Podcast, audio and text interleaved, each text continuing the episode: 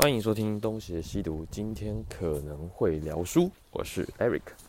那么今天我在前往健身房的路上，我想说趁着走过去，大概是二十分钟左右吧，可以来聊一期节目。收音的品质可能没有办法像在家里这么的清楚，不过在家里坐着，自己在那边跟自己讲话，会有一点尴尬，而且怎么说呢，就是突然会。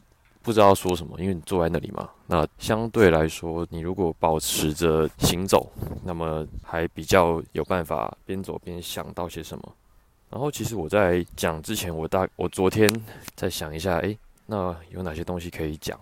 这当下其实蛮兴奋的，想很多。那可是往往就是这样子嘛，就是摸听一转给你掉，被萨拉波挂掉，就是你真的要讲的时候，要突然都不见了。对，所以。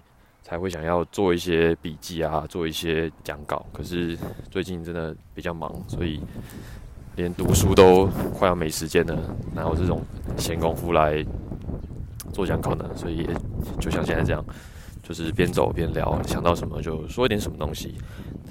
上次讲到的是申请打工度假的过程，以及来这边的一些心得嘛。那我想就。继续的来聊一下打工度假，以及呃我在这边遇到的一些事情。好，那我们就开始喽。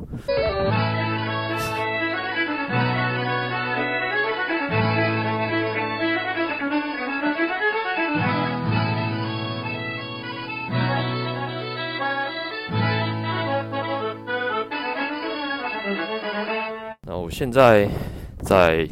加拿大，就是如果说是第一次听这个节目的听众朋友，可以再了解一下我目前的状况啊，就是目前是不在加拿大过我的人生最后一次的打工度假，因为三十五岁基本上就是最后一年了，在此之后你就永远都不会有这种机会了，对，所以目前很幸运的赶上了这班末班车，然后正在这里体验。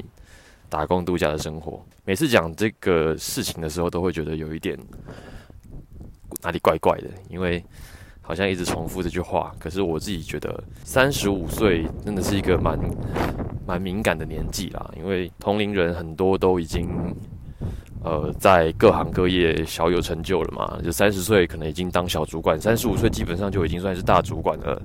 然后四十岁有很多人可能都已经在计划一些自己的创业啊。那五十岁，有些人搞不好都退休了，所以三十五岁算是一个蛮关键的时期哦。那可能也有些人已经买了房子啊，呃，结婚了，小孩第二个了，有些第三个了。那各种各样的人生进程都基本上已经铺平展开到快要到尽头了，所以相对来说，我还在加拿大这里打工。然后我们有自己的事业，呃，就你真的会觉得自己好像跟其他人脱节，或者跟你原本的社会脱节，呃，也不一定说是掉链子，但至少看起来你就是好像落后了嘛。所以那种心态上，你一定都还是会随时随地的呃放在心上，然后看到朋友的一些消息，看到他们的状况。你也都会不禁的拿来跟自己比较一下，这样，那偶尔还是会有一点，哎，自我怀疑啊，然后会有一点，嗯，沮丧、挫折什么的。但你又要回过头来想，就是这些不都是当初自己信心满满的选择的路吗？就是我自己在呃二十七八岁的时候就已经大致上是过这样的生活，就是到处的。呃，去其他地方，就是除了台湾以外的地方，可能做一些工作都是比较契约型的，一年一年的工作，就是没有什么累积性的，所以会过成这样，好像也不应该太意外才对。那现在我们已经走到了呃主干道上，所以开始会有一些车子的声音。不过过这一段，接下来还是会有一段住宅区啊，所以应该可以安静一下。那么我来这边的前三个月，其实心理上也一直是有一点点的过不去，就是相对于我在日本打工度假的状况，那在这边我其实是更劣势的，因为呃我自己的日文能力比英文能力要好得多，所以我在日文日本基本上还可以找到一一些比较能够发挥自己能力的工作。可是，在加拿大，我的英文就没有好到可以去做一些比较高阶的工作。再来是，嗯，就之上一集节目我有提到说。在这边做高阶的工作，你就要有相应的呃学学历跟执照，那这些东西我都没有嘛，所以就比较难。加上英语又没有这么好，所以在这边就是相对的只能做比较低阶的劳力工作。那一些劳力工作，当然也不是说看不起人家，可是你自己当然会觉得对自己有一些期待，你就觉得说你。都已经累积了这么多东西了，你的人生经验到一定的程度上，你应该要可以完成一些东西了。你同龄人不都是这样子吗？所以，嗯，就是前三个月真真的都还是在摸索，在挣扎，就想说有没有可能在这里发展一些不同的东西。那结果当然是没有，就是比较的，呃，比较怎样？就是比较不顺啊。首先有去过呃，我住附近的大学，就是去应征他们的那种兼职的中文教师，因为我之前的工作就是中文教师嘛。那有去那边大学应征过，那应征的结果有被找去面试哦，因为他们只是要找兼职，所以我有相关的学经历，就好像就已经被。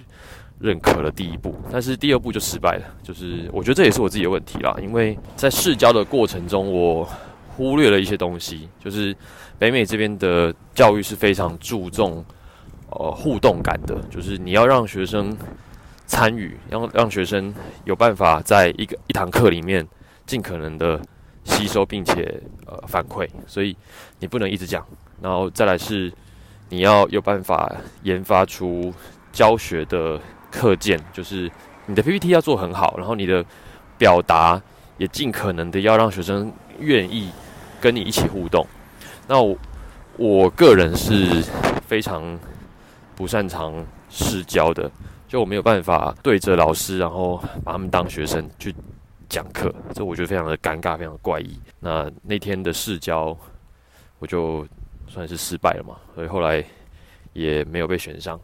那另外一方面的原因也是对方跟我说，呃，我的签证可能太短了，就是对他们来讲，他们虽然找的是兼职教师，但也希望是可以在呃加拿大这里待长期的那种兼任教师。那我我只有一年，所以对他们来讲是非常短的。所以在两方面都不具备优势的情况下，就很遗憾的没有得到那份工作。那这是第一次。那后来我当然也转了一个方向。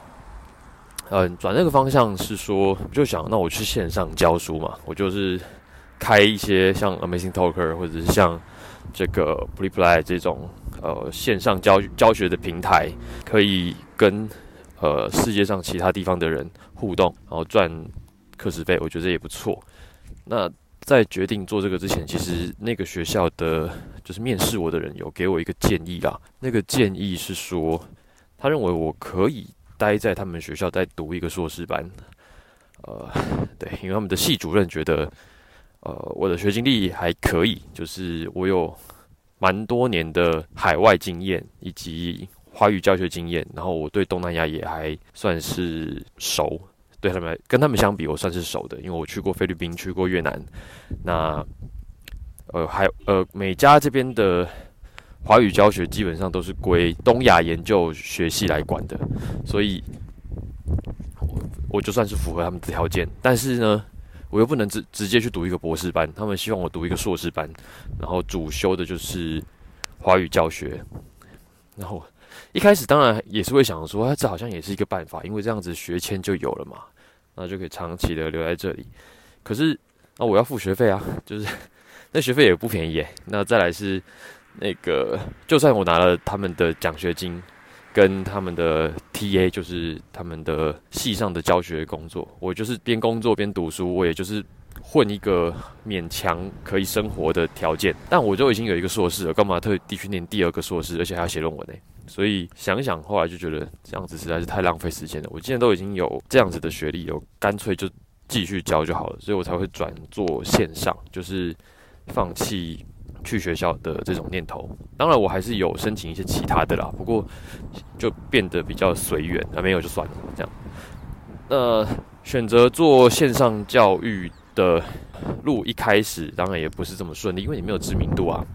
那线上教学跟订房网站这种，就是平台式的生意都差不多，就是你要让别人先看见你。那你要让别人先看见你，只有几个重点，就是你个人的这个商品本身要够亮眼嘛。就是有些人是名校毕业的啊，那可能有已经已经有过。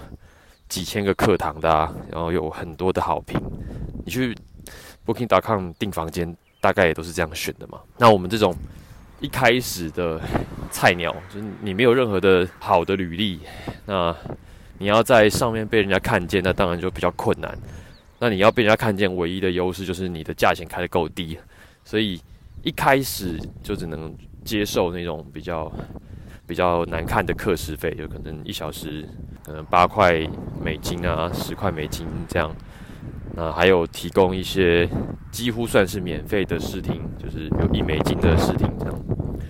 那看能不能找到一些呃想要捡便宜的的的学生，但即便是如此，也都没有这么的顺利啦。就所以一开始这些工作就几乎等于没有工作，然后再烧自己的之前的积蓄。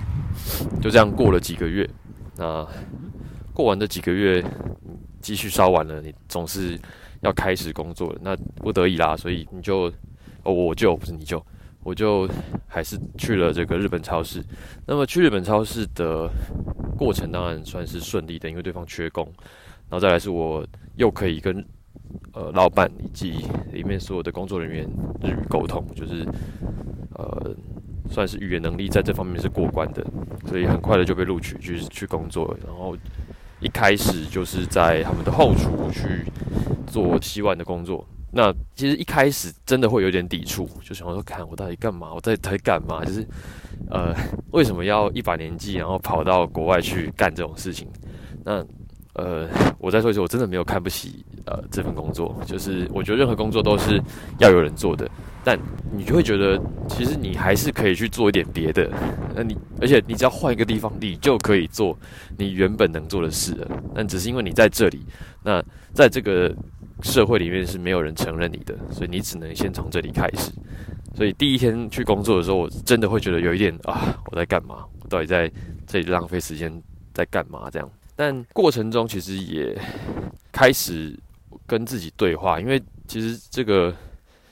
就是洗碗盘的工作呢，说忙他也是挺忙，可是说闲他也不过就是把东西整理起来，然后用强力水柱冲一冲，然后丢进洗碗机，就这样。就你不太需要自己动手洗，都是洗碗机在洗的。那洗完之后呢，你就把它放回去，这样就结束了。所以是一个非常简单的工作。那我就从那边大概了解他们东西放哪里之后，我就尽可能的先考虑。诶，比如说我们有分油炸区啊，有分这个寿司区，那他们都有各自的各自的这个使用的器具的频率。那我就大概看了一下，我就想说，诶，有些东西特别的频繁被使用，那那个东西就要先送回去给他们用。那有一些东西可能他们不是很常用的，我就先放着，大概配一下速度之后，就比较没有这么忙了。所以我就。开始哦，边洗我就开始边想一些东西。其实我就开始想到我以前学的一些古文啊，学的一些儒家的的一些经典的文句，在这里面特别的吸引我的，或者是我想起来的，其实就是我们在高中的时候都读过的诗说啊，韩愈的诗说。那韩愈，我大概跟大家讲一下是什么时代人，他就是。大概是中唐之后的人，就是唐代在经过安史之乱之后，算是衰落了。那韩愈就是在那个背景底下的人。那么韩愈的诗说，大概是写在他大概也是像我这个年纪左右吧，二十七到三十五岁左右。然后他终于当上了国子监祭酒，就是大学校长。那他写给一个晚辈李盘吧的一篇文章，算是书信啦。然后说嘛，说就是只说它是一个阐述它的道理的一篇文章，诗说就是阐述老师应该是什么。那我记得以前我们高中学这篇文章的时候，你就可以很清楚的感受到这篇文章被编进课本里面，就是要你学习尊师重道的精神，尊师重道的重要性。那也基本上一定是上对下的，就是老师们，哎，这些大人们希望你们这些学生、这些小孩要知道，哎，尊重老师，要尊师重道。当时当然。读着读着也没什么感觉，因为是所有的国文老师都只是想要透过文言文来混时间，因为文言文真的比较好好打发时间嘛。你要解释文法，你要讲一些呃古人的冷知识，这些都很好混时间，因为都都是知识点，这些东西都是平常我们不知道的。但等到现在这个年纪，你就开始会去思考，诶，那他当初出。就是韩愈在写这篇文章的时候，他到底想要讲什么？对，那我其实现在书没有在手上了，所以我大概只能讲一下我所隐约记得的。那么，他我是一开始只先阐述什么师者传道授业解惑什么的，然后是古之学者必有师嘛。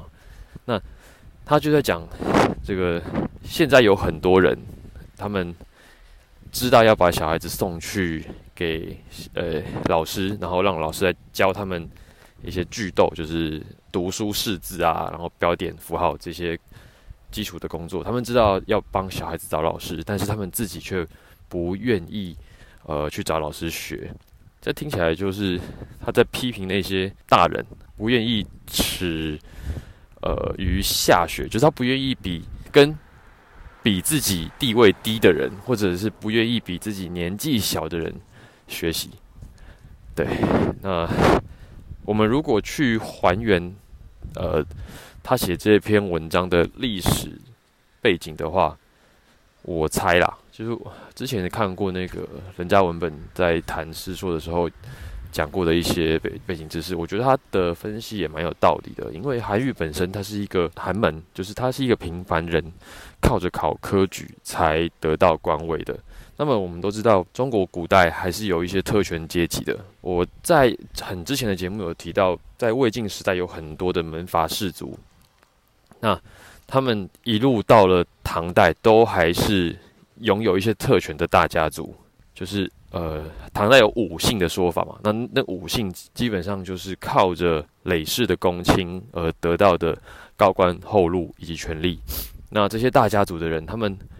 好像天生就是人生的胜利组，就是他们靠着他们祖辈留下来的这些阴德，理所当然的就是要成功了。那比照起韩愈这种一般的布衣，他们怎么看得上这些人呢？所以韩愈在当上国子监祭酒，或者他当上了政府的某些职位的时候，他一定是感受到那些官二代、富二代的冷嘲热讽，感受到这些人给他的一些。不舒服，对，所以我想，韩愈在写诗说的时候，或多或少的其实是在吐一口苦水，然后再出一口恶气。虽然说，我觉得你写给学生，然后写这个东西，其实没什么屁用，但就至少写完爽嘛，对啊。那韩愈，如果你看过他其他的文章，你就知道其实他是非常的很会比战的，就是他，比如说他原道。原性基本上都是很有辩论精神的，你可以说他是唐代的孟子啊。